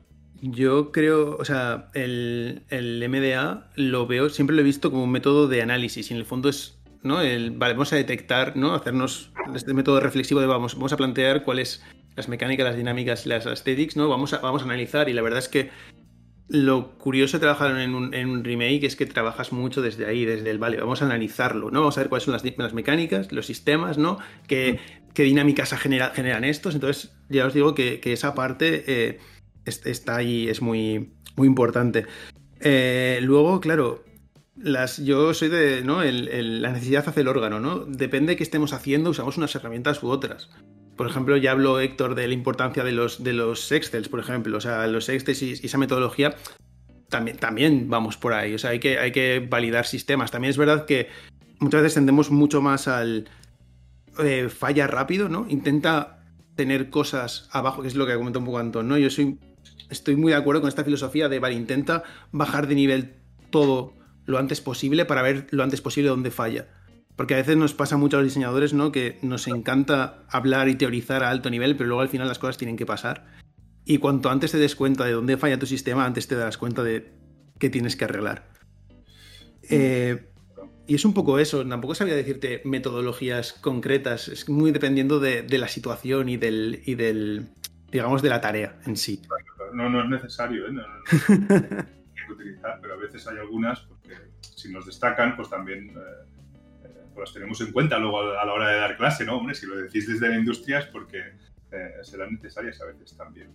Bueno, muy bien, vamos a ir terminando la entrevista. Estoy, estoy totalmente descolocado, no sabía que había pasado ya una hora y pico, no, no sé cuánto. O sea, eh, según mi modo de verlo, es, es, es muy superficial. Me gustaría ahondar muchísimo más en vosotros como personas, en vuestros perfiles profesionales y en el estudio donde trabajáis siempre solemos decirlo a veces, ¿no? Ostras, creo que tenéis otra entrevista, pero es que en vuestro caso es imperativo. En cuanto se acabe la entrevista, buscaremos fechas para entrevistaros por separado, porque creo que eh, es más que necesario. Me quedo con muchísimas ganas de seguir eh, hablando contigo, Javi, que nos expliques eh, el perfil del game designer desde los diferentes estudios donde has ido trabajado y, trabajando y por supuesto me quedo con muchísimas ganas de que Antón nos explique con mucho más detalle sus asignaturas, su trabajo de narrative designer, etc. Pero para sintetizar, porque vamos a pasar ya a las preguntas de, los alumnos, nos podría, me gustaría que destacaseis mm, mm, algún conocimiento o algunas habilidades que consideráis imprescindibles tanto en un game designer como Antón en un narrative game designer. ¿Qué es aquello que crees que porque del grado van a salir todos con unos conocimientos genéricos, ¿no? incluso específicos en algún momento determinado, más técnicos, más artísticos. Sabemos que el diseño es la tercera pata de, los videojuegos y que eh, existe en el grado, pero muchas veces pues, no se acabas de especializar. ¿Qué es aquello imprescindible, Antón? ¿Qué es aquello que te hubiese gustado saber hace 10 años, cuando no sabías todavía que ibas a ser eh, narrative game designer? Buf, eh... Es la piedra filosofal, ¿eh? Em, yo diría, a ver, hay una cosa que a mí mm, me, parece muy importante desde el punto de vista de narrativa, em, que es evitar, eh, y eso es algo que soy muy pesado en clase, eh, pero que es evitar eh, la idea de que el videojuego es una isla, es una isla autosuficiente, ¿no? Em, yo, mm. no sé, a mí lo que me hubiera gustado es, mm, hace, vamos, si pudiera hablar, pudiera hablar con mi yo del pasado, hubiera sido, eh, en lugar de estudiar Derecho y Comunicación, que estoy encantado y son, todo, creo que son las dos carreras muy interesantes, yo le hubiera dicho a mi yo del pasado que estudiara Humanidades. ¿Por qué? Porque, porque creo que el videojuego solo será eh, un gran medio el día que decida, en cierto modo, dejarse mirar a sí mismo. ¿no? Hay, hay, un cierto ombliguismo con el videojuego. Eh, hay una frase que es cierta, eso es obviamente mi opinión, ¿eh? que, es, que es la de para, hacer videojuegos hay que jugar a videojuegos, estoy totalmente de acuerdo. Si quieres hacer un RPG tienes que conocer los RPGs, pero al final, eh, y a las pruebas me remito cuando haces ejercicios en clase, tú preguntas por ideas narrativas para hacer un RPG y es curioso cómo al final transitamos los mismos, senderos permanentemente. Estamos siempre con los mismos referentes internos, ¿no? Entonces, y para, para sintetizarlo, una cosa que me parece importantísima para una persona que quiere dedicar a narrativa es que juega juegos, obviamente, pero tiene que ser una persona que le interese la cultura audiovisual, que le interese el cine, que le interese la televisión, que le interese las series de, televisión, que le interese la literatura. Yo siempre pregunto, mm, suelo preguntar en clase qué libro estáis leyendo, ¿no? Y cuando veo que gente de cuarto de carrera no lee libros, que a mí no, que no, es algo que no alcanzo a entender, ¿no? Eh, pues creo que es importante todo eso. Eh, creo que después, cuando hablas con una persona que tiene una cultura audiovisual literaria amplia, eh, las ideas que surgen son brutales y son mucho más grandes que, eh, que, una persona que juega mucho videojuegos, pero únicamente juega videojuegos. Por lo tanto, una de mis recomendaciones, más allá de leer libros sobre videojuegos, narrativa, guion, eh, escribir mucho y jugar mucho, que eso por lo doy por supuesto como, como elementos esenciales, está en dedicar más tiempo a, la cultura fuera del juego.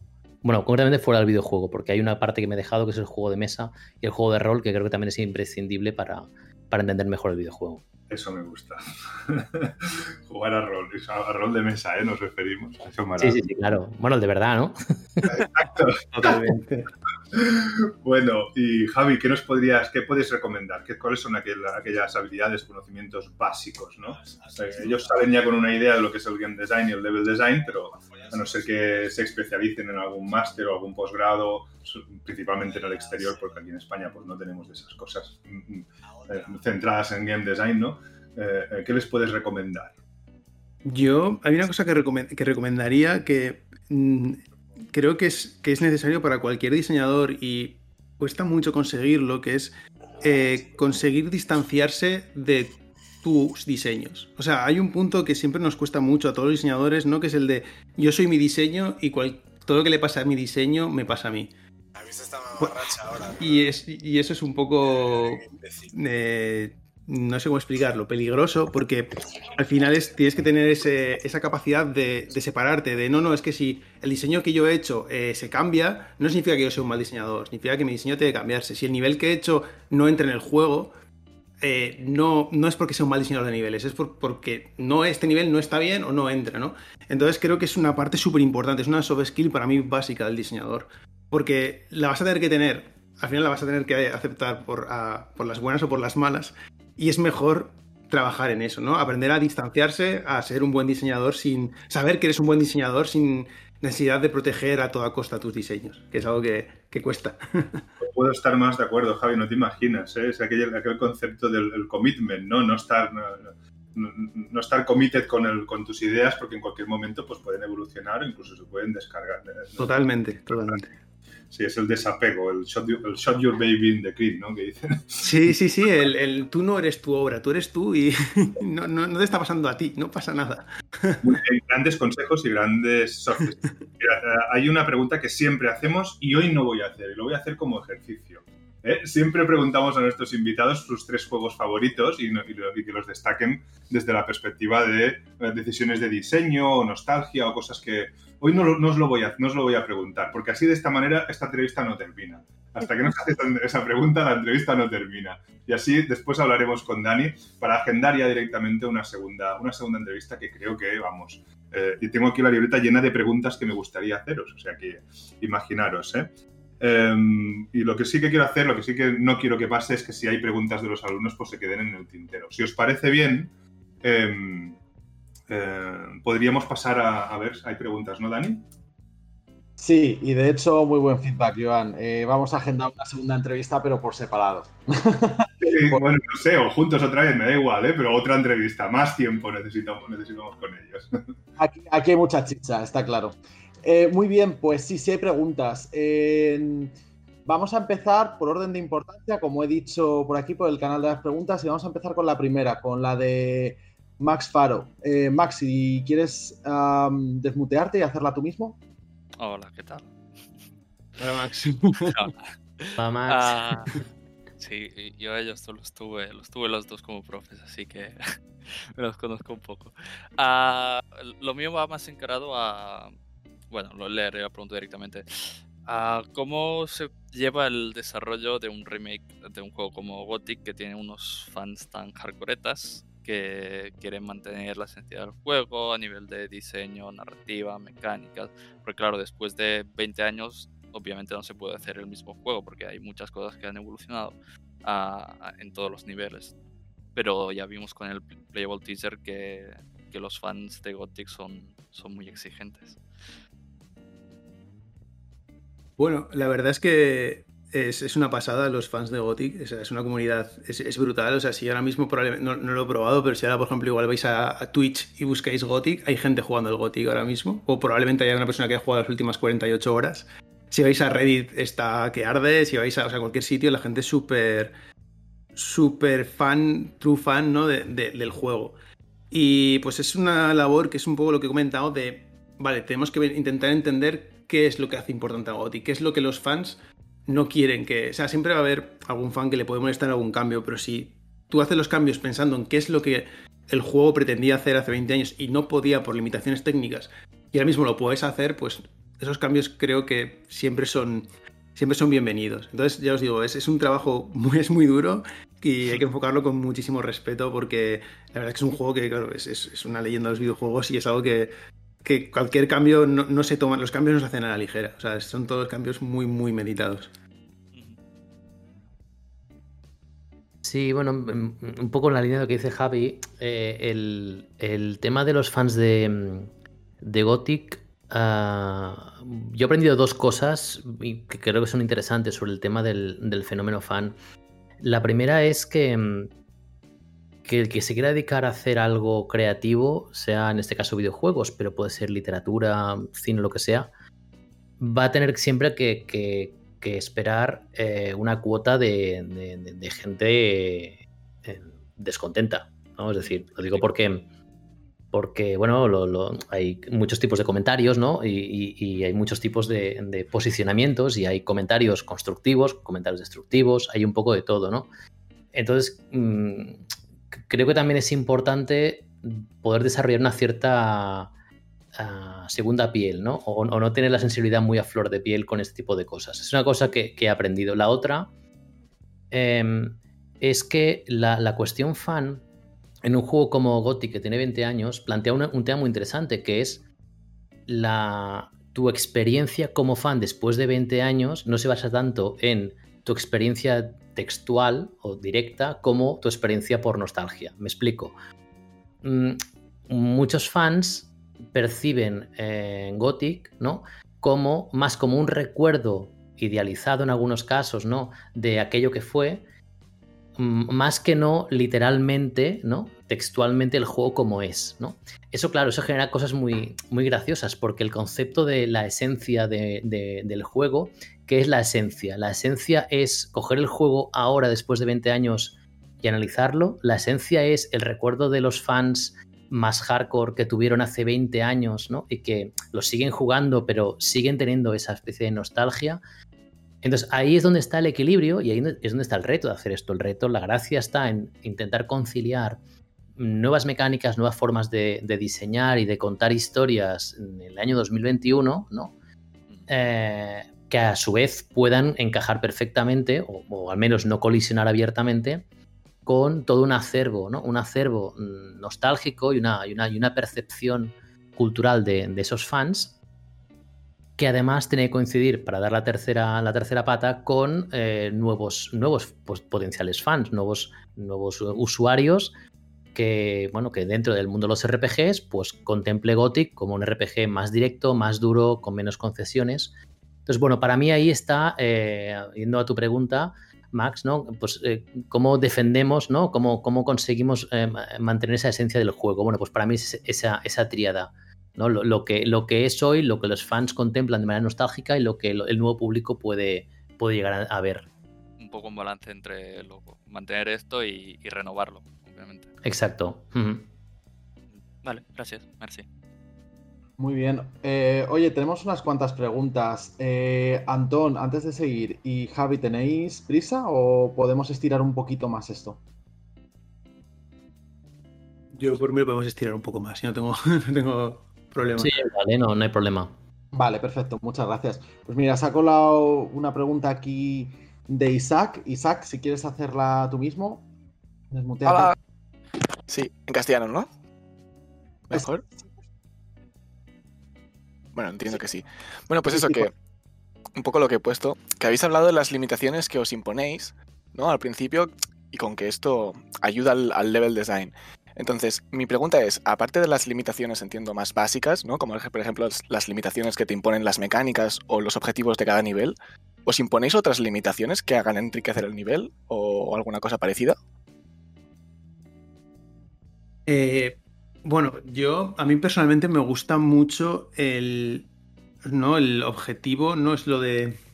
Cuando hablas de objetivo, o sea, los niveles tienen un, un objetivo que es lo que el jugador tiene que hacer para concluir el nivel y por otro lado siempre está el objetivo de, del diseñador de nivel, ¿no? ¿Qué es lo que queremos hacer en este nivel? Si queremos que el jugador aprender una mecánica nueva, eh, presentarle algún tipo de enemigo, eh, generar algún tipo de emoción en él. Digamos que ese objetivo, ¿no? O sea, el focus en lo que se centra el diseñador siempre, siempre está ahí. Y a veces ese focus es un poco autoimpuesto, ¿no? Es un poco de, vale, es que aquí quiero que, pase esto. A mí me gusta muchísimo cuando diseño un nivel pensar en el leitmotiv del nivel, ¿no? Este nivel, ¿para qué es? o qué quiero contar con este nivel. Y eso me ayuda mucho a, validar el nivel para mí. En plan, vale, estoy perdiendo el foco porque la idea que, con la que nació este nivel se está perdiendo. Eh, por poner un ejemplo, eh, cuando estoy trabajando en niveles de, de shooters, estoy pensando en, vale, en este nivel me gustaría reforzar mucho la idea de un combate más vertical. O de... Pues, y en ese caso, pues un, un diseño que intento reforzar eso. Es un poco una medida autoimpuesta, pero por otro lado me ayuda a tener muy claro cuáles son los objetivos que estoy persiguiendo. Y siempre tener claro que son medidas que, bueno, que me he puesto yo como, como limitación, que realmente no es una limitación existente. Si esto colisionara con todas de los hard limits del, diseño, sí que habría que cargárselo, ¿no? Pero me ayuda mucho el, vale, si tuviera que hacer un poco el elevator pitch de mi, de mi nivel, ¿qué contaría de este nivel? Y tener eso en mente, porque si no tendemos a, ¿no? a meter gemas de nivel en todos los niveles, muchas. Y es tener muy claro cuáles son las prioridades de diseño de ese nivel. Mola, muchas gracias. Muy bien, tenemos otra pregunta de Javier Velda. Javi, si quieres desmutearte y hacerla tú mismo. Sí, yo preguntaba acerca de eh, libros que recomendaseis para el proceso narrativo, rollo world building, diseño de personajes, etcétera, ya que Joan siempre nos ha hecho hincapié en este sentido y a lo mejor escuchar alguno que él no nos haya recomendado o alguna recomendación por vuestra parte. Vale, yo bueno, te puedo dar algunos. Em, a ver, el, ahora justo nada, hará que estamos a 17 eh, de marzo, pues a nada, hará un mes, no llega un mes. Ha salido una nueva versión del libro de, Chris Bateman. Chris Bateman es bueno, una, una persona que ha escrito mucho sobre diseño de juegos y sobre narrativa, incluso filosofía. Él tiene un libro que se llama Game Writing, Narrative Skills for Video Games, y era un, libro que él, editó hace años, y ahora justo ha salido la, nueva versión. Eh, a mí me llegó hace poco, me lo estoy mirando por encima, y, es un libro que toca muchos palos sobre escritura. Está muy enfocada a, la, profesión, y es un libro muy interesante, de los, posiblemente de los más actualizados. Em, otra recomendación que te daría, que a lo mejor te ha dado Joan también, es un libro que yo uso muchísimo en clase, de hecho es como mi, libro de cabecera en la asignatura narrativa, porque está enfocada, tiene una parte teórica, pero sobre todo está muy enfocada a la industria, que es el libro de, Josiah Leibowitz, ah, que es un libro famoso por tener una portada horrible, se llama Interactive Storytelling for Video Games. Ese es un libro que, suelo, recomendar bastante. otros libros interesantes, Ah, por ejemplo, estaba este el de Tobias. El de Tobias Hausner, Tobias Hausner, que es un libro que se llama ah, The Game Narrative Toolbox. Ah, que lo que intenta es segmentar la tarea, las tareas que, hace un, narrative designer a través de distintas herramientas, ¿no? Y es un libro bastante ilustrativo, tiene pequeñas entrevistas, tiene eh, casos de estudio, eso es, es bastante, bastante interesante. Eh, más que pueda recomendarte interesantes, por ejemplo, hay uno que está muy bien para, diálogos. Bueno, hay uno que se llama Los Diálogos de Robert McKee. Robert McKee es conocido por un libro que es un libro muy famoso, que es el guion de Robert McKee. Ese es de más cinematográfico. Tiene un libro que es Los Diálogos, el propio Robert McKee. Pero vamos, yendo por la línea de diálogos, eh, Maurice, uh, Maurice Sackling sacó un libro mm, bastante interesante que se llama Video Game Writing from Macro to Micro, y en este libro de Video Game Writing from Macro to Micro, lo que plantea precisamente es la escritura de videojuegos y en concreto la, dimensión de diálogos desde el nivel macro al micro. Eh, y, vamos, es lo que yo al menos estoy más acostumbrado a hacer en, con, Gothic, ¿no? Que es pensar, bueno, cómo es el mundo, cómo es el trasfondo, cómo, cómo, cuáles son las lógicas internas de este mundo y desde esas lógicas macro eh, concretar diálogos micro, ¿no? ¿Qué más que te podría recomendar? Bueno, puedo recomendarte dos últimos o tres. Bueno, me voy a ir con tres.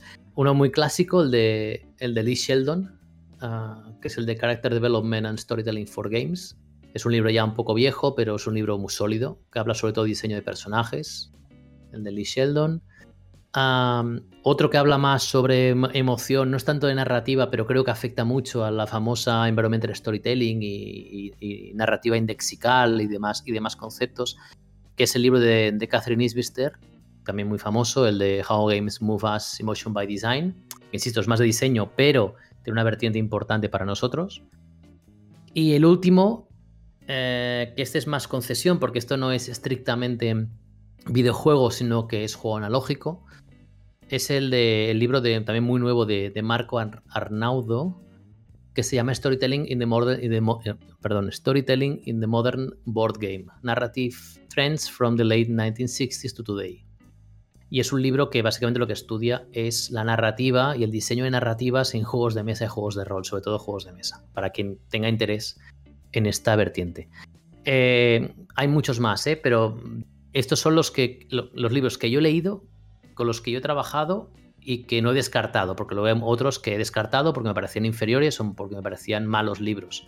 Estos, digamos, son los que a priori yo te recomendaría. Antón, ¿puedo ampliar la pregunta solo con un libro? ¿Recuerdas el libro de Chris Crawford on Interactive Storytelling? ¿Cuál es tu opinión de este libro? El libro, perdona, de... El de Chris Crawford, el de, no sé si lo has leído, el eh, On Interactive Storytelling, que sacó una edición nueva también. Sí. Eh, el problema de, Chris Crawford es que yo todo lo que he leído de él son eh, ediciones antiguas.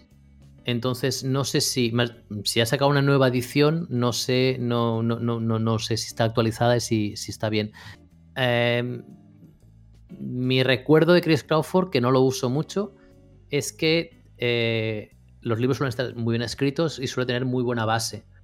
Y me parece que es una, una aproximación muy interesante como base. Pero más allá de eso, no te, no te sabría decir.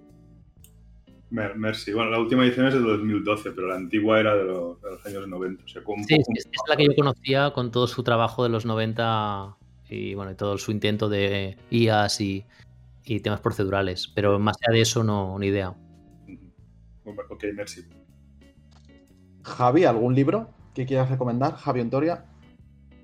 Eh, sobre libros de, de arquitectura aplicada a videojuegos o, level design, eh, bueno, está el, manual de Chris Totten, ¿no? Que es como el, lo que ha comentado antes Joan, que es como el libro por definición. y luego me cuesta mucho recomendar libros porque normalmente los libros de arquitectura y de level design o tienen una parte demasiado teórica que no se puede aplicar mucho a día de hoy o tienen una parte demasiado, digamos, recetario. Pero hay un libro que si queréis ver un poquillo, que es, que es como muy fácil de leer y bastante, ¿no? Como muy de trucos, que igual no es lo mejor, pero está bastante, a mí me gusta mucho ese libro, se llaman eh, 101 cosas que aprendí en la escuela de arquitectura. Siempre lo recomiendo, me encanta ese libro. Eh, ese libro, ese libro está, está bastante chulo porque, a ver, en el fondo es un poco eso, ¿no? Es un recetario, es... No, no te ayuda mucho a, a pensar, pero sí que te da en plan esos, esos tips de cosas que puedes utilizar de, arquitectura. Es un poco, ¿no? Arquitectura 101, realmente. Y está, está bastante bien el libro. Es muy, además es muy, muy divertido de leer, muy anecdótico. y bueno, también tiene el de arquitectura, pero tiene muchas variantes. Y alguna, por ejemplo, la del cine, por ejemplo, tiene cosas muy interesantes también. O sea, tiene como varias, eh, varias variaciones, pero el de arquitectura es, es bastante dentro de, de, lo cual. Luego también hay algún libro que me estoy leyendo ahora, que tiene muy buena pinta, pero no me atrevería tampoco a recomendarlo 100%, como el de Virtual Cities, que acaba de salir, bueno, hace un par de meses, que es un poco un análisis urbanístico de ciudades de videojuego. Desde ahí puedes ver análisis de cómo son las calles de juegos como Silent Hill o la Clock Tower del Zelda Majora's Mask, que es un poco, tiene un poquillo de todo y, eh, está muy bien. Y luego hay otro libro que se llama... Sí, Javi, ah. un momento, ¿puedes repetir el nombre de ese último libro? Eh, Virtual Cities Sí. Ah, vale. An Atlas y está escrito por un diseñador griego que no me atrevería a pronunciar su apellido porque es un poco complicado. Es Dimo, Dimopoulos, Constantinos Dimopoulos, que es un, un eh, level designer que, está especializado en diseño de niveles ciudad. Y, básicamente esos son los libros que, podría recomendar de, arquitectura y, y, level design. Correcto. Vas a decir otro, pero creo que te he cortado, perdona. Sí, hay uno que, que ay, no recuerdo el título, que es habla mucho de preproducción de diseño de niveles. Ah, creo que es el Pre-Production Blueprint, me parece. Exacto, ese es, ese es. Que ese está bien, pero también considero que, o sea, creo que, por lo menos en, cuando daba clase de level design, creo que todo eso es un libro que, que cuando has acabado la asignatura ya lo, ya lo tienes. Pero si no hubiese estado nunca en una clase de level design y os interesa el tema, es, es un libro interesante. Este es- Sobre este todo es- a nivel, a nivel de producción, está, está muy bien. Muy que bien, esperar de pues- cada fase de- del desarrollo. Muy bien, pues muchas gracias. Vamos a la siguiente pregunta desde Norman. Eh, Norman, si quieres desmutearte y hacerla tú mismo. Hola, buenas. Eh, bueno, mi pregunta es para Antón y sería que, bueno, ¿qué recomendarías a una persona que viene del mundo del cine y que quiere ser narrative designer? Un poco también a modo de recopilación, que cuáles serían los pilares que consideras tú a tener en cuenta en cuanto a, narrativa y videojuegos. Bueno, eh, yo creo que si vienes del mundo de- del cine, toda una parte que tienes mm, obviamente bastante, bastante, bastante resuelta, y hablo desde puesta en escena, eh, ejes, eh, todo el tema del guion literario, ¿vale? Que, cuando hacemos cutscenes, pues eh, lo suyo es escribirlos con, con guion literario. O sea que esa parte la tienes bastante resuelta. Yo lo que te diría para, para potenciar la parte de narrativa y videojuegos viniendo del cine, yo creo que es bastante interesante trabajar precisamente en todo aquello que, que no hacemos en cine, ¿no? Y a lo mejor toda la parte de ficción interactiva, toda la parte de diálogos ah, arbóreos no lineales. Eh, también depende de qué tipo de diseño narrativo quieras ser, ¿no? Porque si tú te quieres dedicar a ser un diseño narrativo más vinculado a creación de contenido, más parecido a lo que podría ser un escritor, pues todo lo que te estoy diciendo creo que es, creo que es la línea más, más interesante para, para seguir. Si en cambio lo que te interesa es ver cómo el diseño narrativo impacta en sistemas de juego, ¿vale? Pues ahí lo que sí tendrías que, intentar analizar y ver es que dentro de, esos sistemas qué es lo que más te interesa, ¿no? Y, enfocarte hacia, hacia, esos, hacia esos sistemas. Dicho esto, em, creo que también hay una cosa que, que no está muy explorada o que, o que yo cuando he visto gente que manda mm, cosillas no acaban de trabajarlas muy en profundidad, es todo el tema del diseño de Quest. El diseño de Quest es precisamente esa hibridación entre, bueno, cómo, cómo escribimos una Quest, ¿no? Eh, qué textos introductorios breves, cómo dirigimos la mirada del lector, mm, haciéndolo como un documento de diseño para que entienda la Quest, cómo hacemos el diagrama de flujo, cómo lo acompañamos con imágenes, mm, propuesta de diálogo dentro de una, de una quest, que es algo que no se hace y, y se puede hacer y es una manera también de reforzar esa parte, ¿no? Pues ahí también te diría que, junto con los diálogos no lineales, todo lo que puedas hacer de trabajo de, investigación y de creación de quest, creo que es lo que te da empaque como diseñador narrativo.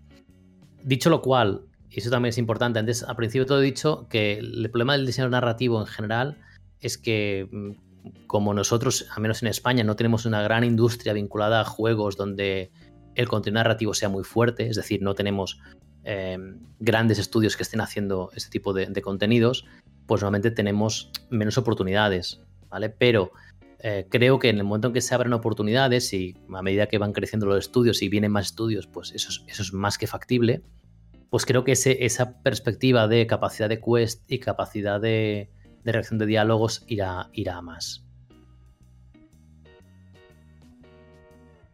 Vale, perfecto. Muchas gracias. Muy bien, pues vamos con otra pregunta para Antón de Pau. Eh, Pau, Sí, hola. sí, te Sí, te escuchamos. Vale. Ah, pues, eh, a ver, lo primero, eh, ah, muchas gracias a los dos. eh, Una entrevista muy guay. Y ahora entrando con mi pregunta, eh, era sobre la manera que tenías de tú empezar a diseñar, lo, ya sea los cuadros de textos o em, algún tipo de de darle como voz o texto a, un personaje, ¿cómo, cómo, cómo lo, lo- lo- diseñas o cómo lo, tienes en mente para que ese, ese, cara, e- ese personaje en este corto tiempo que tiene la persona para leer eh, pueda transmitir lo que tú tienes pensado que transmite, ya sea un carisma o que odies a ese personaje o, algo así. O no sé, ¿Qué entiendes por cuadro de texto? ¿Qué, entiendes por cuadro de texto? Ah, em, pues, por ejemplo, cuando estás haciendo una quest y estás hablando con ese personaje, o ya sea que ese personaje te dé un objeto suyo personal y en la descripción tenga algo escrito, o, no lo sé. O si me Vale, mira, em, normalmente la, la, vamos, yo te digo cómo, cómo, yo lo hago, pero también cuál es la filosofía que hay detrás. Ah, a mí me gusta mucho trabajar con backstories. Es decir, primero el backstory del personaje, ¿no? la psicología del personaje, el origen sociológico. Bueno, tampoco hace falta convertir eso en un documento extensísimo, ¿no? Pero sí tener las claves de cómo un personaje es como es y cómo un personaje va a reaccionar al mundo, ¿no? Y a partir de allí, el objetivo, y eso depende mucho del tipo de juego, ¿no? Yo estoy pensando obviamente en un, RPG, el objetivo está en que el personaje se defina más por las acciones que por los textos, ¿vale? Es decir, es mejor un texto corto eh, que se apoye en una reacción de otro personaje, es mejor una acción del personaje, es mejor una interacción con el entorno que no un texto muy largo.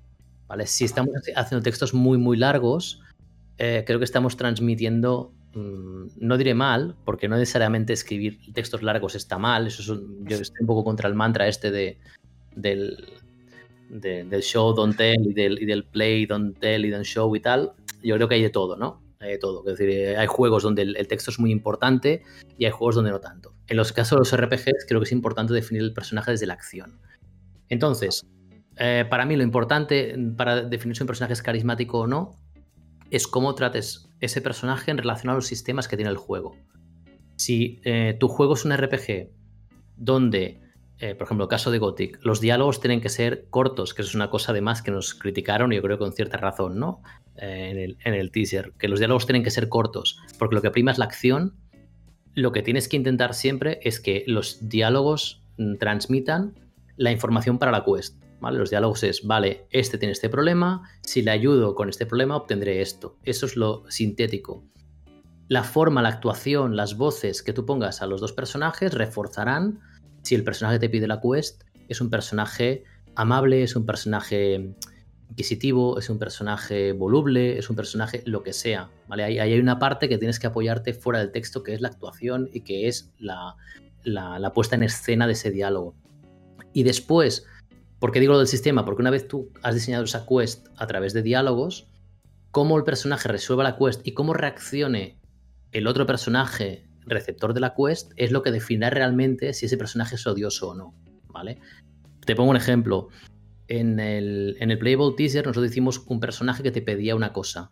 Si tú conseguías esa cosa y se la dabas, él eh, pues te felicitaba por haber cumplido la quest, pero te negaba la recompensa. Esa recompensa que te dio al principio, luego te la niega.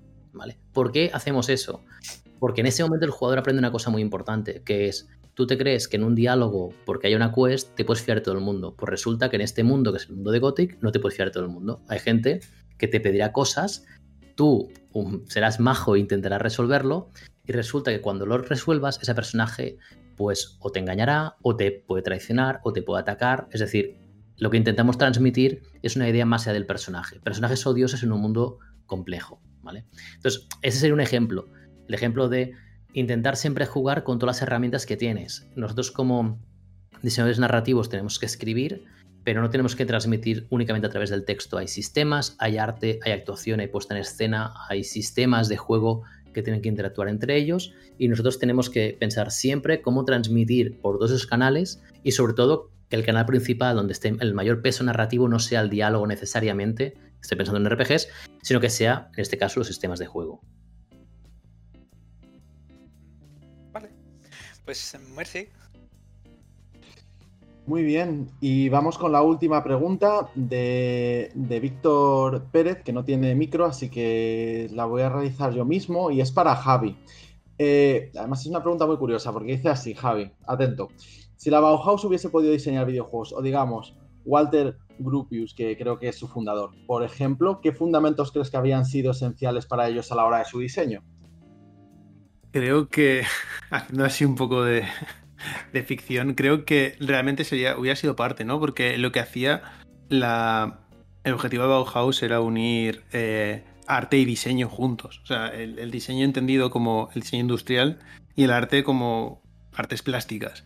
Entonces creo que hubieran sido los mismos que hasta ahora. Eh, hay temas de, de diseño de, de, o sea, de arquitectura puro que, que se usan a día de hoy que vienen un poco de este mundo de la Bauhaus, que se pueden aplicar perfectamente a, al diseño de videojuegos. Por ejemplo, el, sobre todo a niveles, ¿no? Por ejemplo, eh, estoy pensando ahora mismo en, el, en las circulaciones de los niveles, ¿no? Cuando tú diseñas un nivel, tienes que tener muy claro cuál es la circulación y cuáles son los caminos que va a recorrer el jugador, mapas de calor, técnicas de, que en el fondo que haces es medir cuál es la experiencia de la persona que recorre ese espacio. Y eso es algo que ya se trabajaba de, de, desde esto, de que está a principios, que es de hace 100 años, literalmente. Así que creo que en el fondo se usaríais más bases, pero, eh, pero aplicadas a, a, a, los videojuegos, que no llega a ser, no llega a ser nada más que una, un compendio de ingeniería y, arte a día de hoy. Entonces, claro, todo, lo que tiene que ver con por liar un poco más, ¿no? Todo lo que tiene que ver sobre esa búsqueda de, la, pureza del diseño, ¿no? Que es un poco lo que busca la, Bauhaus. Es lo que se hace a día de hoy en, los diseños, ya, creo, porque creo que es la, forma en la que ellos hace 100 años unificaron el, lo que es el, arte con algo funcional, que es un videojuego. Muy bien, pues voy a pasar a, a Joan. Ya hemos terminado con las preguntas. Muchísimas gracias a todos los que han participado. Eh, perfecto. Exacto, muchas gracias a todos los que han hecho preguntas. Han quedado algunas preguntas por responder, creo, en el, en el canal. Si luego, pues, otro día os apetece, pues si las queréis contestar, supongo que también os lo agradecerán mucho los alumnos. Agradeceros que habéis, hayáis venido hoy a, la, a, esta entrevista, que nos hayáis ofrecido un poco de luz ¿no? a, a los alumnos y a nosotros mismos también. Eh, sobre vuestros diferentes perfiles y profesiones y, so, y, y nos hayáis explicado qué, quién es Alquimia, ¿eh? el estudio de THQ en Barcelona, y, y, quién es Antón Planells y quién es, y quién es Javi. Y, yo creo que ha sido una entrevista muy interesante desde la perspectiva de la heterodoxia. ¿no? Desde, de, hemos hablado con un game designer que a la vez tiene un, una, fuerte, una fuerte pulsación eh, de level designer y de, y de, arquitecto y hemos hablado con un narrative game designer que a la vez tiene un perfil docente, bueno, que es abogado además, ¿no? tiene un perfil, un perfil docente pues, eh, muy potente. Ha quedado una, una, entrevista muy heterodoxa que creo que ya hemos, ya hemos comentado, que luego hablaremos eh, si queréis darle continuidad. Creo que por ahí hay, eh, hay, un tema, ¿no? Al menos que me hubiese gustado mucho poner encima de la mesa hoy, eh, eh, que es el tema de los Game Studies, Antón. Pero yo creo que a lo mejor podemos invitar a alguien eh, que esté relacionado también con el, con el, mundo de los Game Studios y hacer algo más monográfico. ¿no? Después, si te apetece, lo comentamos. ¿Qué, qué te parecería? Mm. Bien, bien. ¿No? Sería una buena idea. Bueno, pues sin más, vamos a, a cerrarlo con un gran aplauso a nuestros invitados. Muchas gracias por estar aquí.